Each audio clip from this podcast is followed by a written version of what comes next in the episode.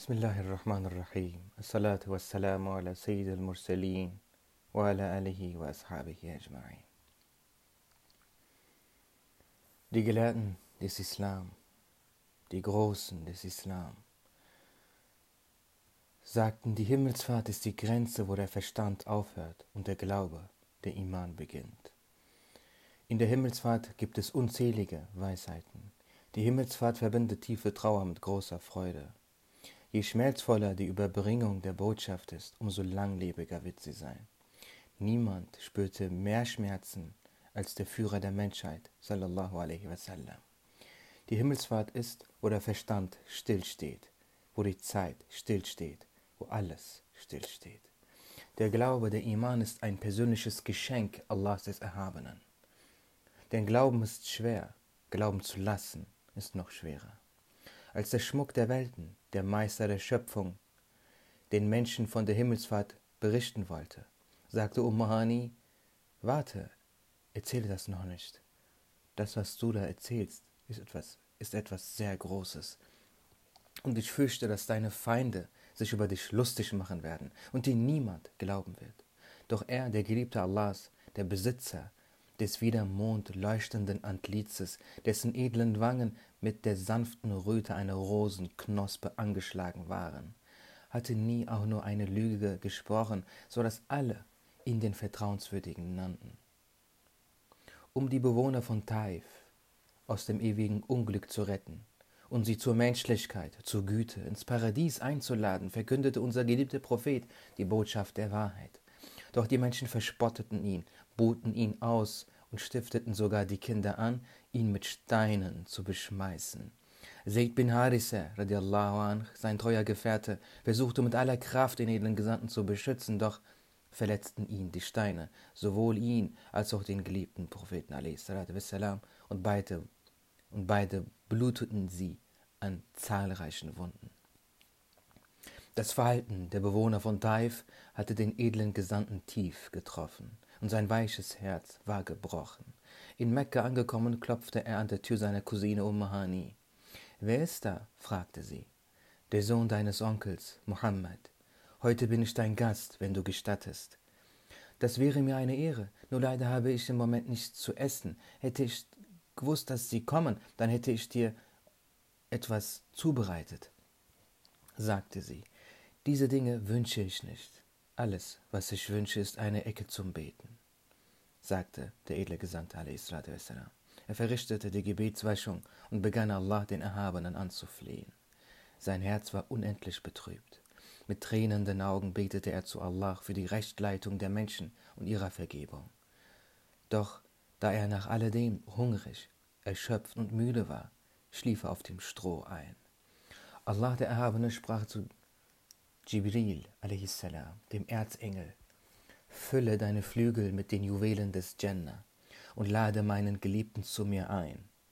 Doch erst gehe zu Mikael und befehle ihm, heute Nacht soll er die Verteilung der Versorgung unterlassen. Dann gehe zu Israfil und sage ihm, er soll das Horn heute liegen lassen. Dann gehe zu Malik und sage ihm, er soll die Tore der Hölle schließen. Dann gehe zu Redwan und sage ihm, er soll das Paradies verzehren und die Jungfrauen sollen allerlei Schmuck tragen. Die Strafe im Grab soll heute stehen bleiben, so auch der Wind und das Wasser. Alle Engel sollen in feierlicher Stimmung sein, denn heute Nacht lade ich meinen Geliebten ein. O Jibril, nehme dir einen Burak aus dem Jannah und gehe zu meinem Geliebten. Ich habe sein feines Herz tiefer Trauer ausgesetzt und sehe, und dennoch gedenkt er meiner und betet mich an und kommt zu mir. Ich werde ihn persönlich aufmuntern. Im Paradies begutachtet der Erzengel Jibril die Burak genannten Reittiere des Jannah und bemerkte, dass einer unter ihnen weinte und fragte ihn nach dem Grund. Dieser sagte, seitdem ich den Namen des edlen Gesandten vernommen habe, entfachte in mir die Flamme der Liebe und seitdem weine ich jeden Tag aus Liebe zu ihm. Diesen wählte der Engel aus und ging mit ihm zum edlen Gesandten. Diesen fand er schlafend vor. Er brachte es nicht übers Herz, ihn zu rütteln und küsste ihn mit seinen kalten Lippen an seinem gesegneten Fuß, um ihn zu wecken. Als Rasulullah a.s. ihn bemerkte, fragte er gleich, O Jibril, was ist der Anlass deines plötzlichen Besuches? Habe ich meinen Herren etwa gezürnt? Und Jibril a.s. sagte, ich bringe dir frohe Botschaft vom Herrn der Welten. O du, der du der Beste, der Schönste der Schöpfung bist. O Geliebter Allahs, o Ruhm der Propheten, der Herr schenkt dir Frieden und will dir die höchsten Gaben bescheren. Er lädt dich zu sich ein. Darauf verrichtete Rasulullah die Gebetswaschung und sie gingen beide zur Kaaba. Dort reisten sie in einem Moment zum Masjid al-Aqsa in Jerusalem. Dort erwarteten ihn die Seelen einiger Propheten, Friede sei mit ihnen allen. Sie wollten in der Gemeinschaft beten. Und Adam, Nuh sowie Ibrahim a.s. wurden als Vorbeter vorgeschlagen, doch diese scheuten sich davor. Jibril a.s. sprach zum edlen Gesandten, Niemand außer dir kann der Vorbeter sein, wenn du da bist. So betete Rasulullah als Imam in der Gemeinschaft mit großen Propheten, mit ihren Seelen. Dann bestiegen sie wieder den Burak und reisten in die Himmel hinauf. Unterwegs sah der edle Gesandte eine Gruppe von Menschen, die, deren Saat zu Schafen wurden. Jibril a.s. sagte, das sind die Menschen, die ihre Gottesdienste mit der Ikhlas, der Aufrichtigkeit, verrichten. Woanders sah der edle Gesandte Engel, die fortwährend eine stehende Position bewahrten, den sogenannten Qiyam, und in dieser Position Allahs des Erhabenen gedüngten und ihn lobpreisten. Jibril a.s. sagte, das sind Engel, die im Qiyam Allahs gedenken. Das ist ihre Position bis zum Ende aller Tage. Wünsche, dass dein Herr deiner Gemeinschaft diese Gabe beschere. So betete der edle Gesandte, und sein Wunsch wurde erfüllt. Und dies ist der Qiyam, den wir in unseren Gebeten als Position einnehmen. Dann sah er Engel in der, Ver in der Verbeugung, dem Ruku, und Jibril a.s. sagte, diese Engel dienen Allah immer in dieser Position bis zum Ende aller Tage. Wünsche, dass dein Herr deiner Gemeinschaft diese Gabe beschere. Und so geschah es, dass wir in unseren Gebeten uns verbeugen. Dann sah der edle Gesandte Engel, die sich niederwarfen. Jibril sagte, diese Engel dienen Allah in der Niederwerfung. Wünsche, dass dein Herr deiner Gemeinschaft diese Gaben beschere. Und so kam es, dass wir in unseren Gebeten uns vor Allah, dem Glorreichen, niederwerfen dürfen. Und ebenso geschah es mit dem Tashahud, der Position, in der wir sitzen. Der Geliebte berichtet, dann sah ich einen Engel, der traurig aussah und von unzähligen Engeln umgeben war. Er hatte eine abscheuliche Gestalt. Ich fragte Jibril, wer diese Kreatur sei. Er sagte, das ist der Todesengel Azrael. Nicht alle haben das Vermögen, ihn anzusehen. Er verleiht dem irdischen Genuss ein Ende und entzieht dem Menschen ihre Seele. So gingen wir zu ihm und Jibril sagte zu ihm, O Azrael, dies ist Habibullah. So stand Azrael auf, um mir Respekt zu erweisen und sprach, Allah erschuf nichts Geliebteres als sie.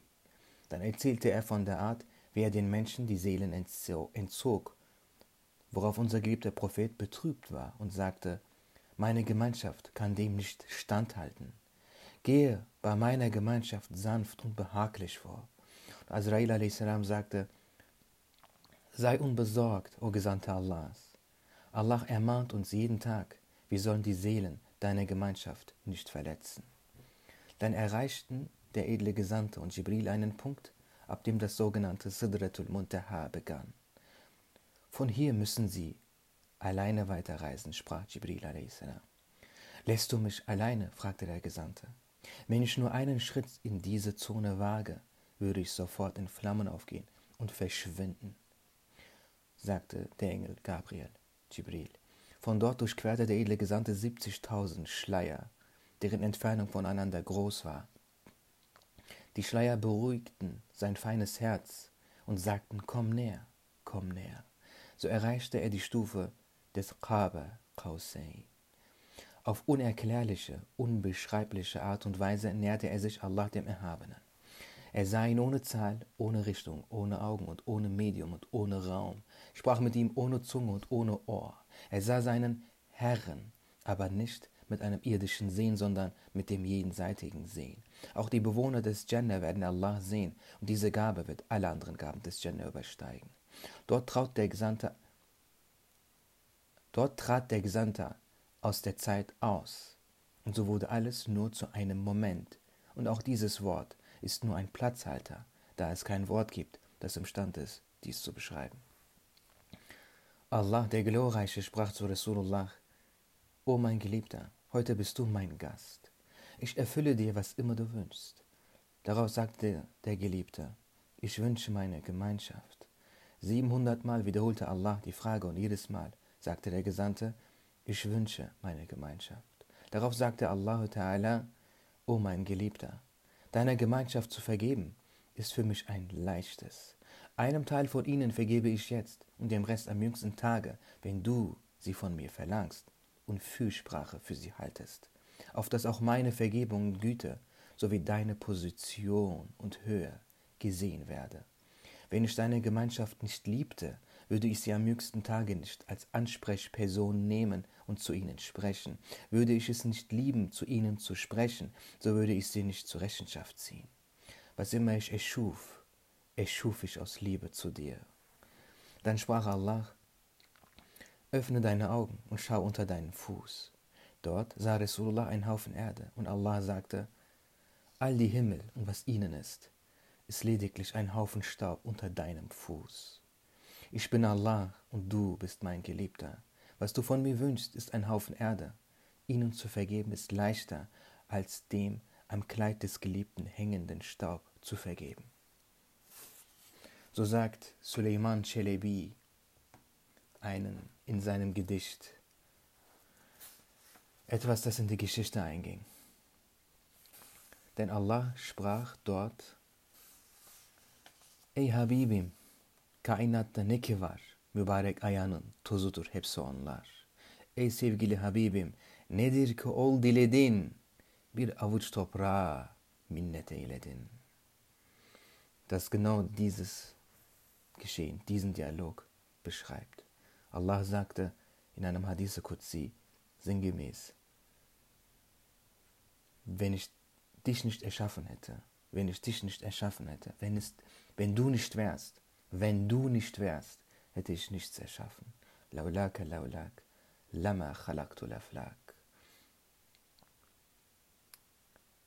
Ich habe alles außer dich für dich erschaffen.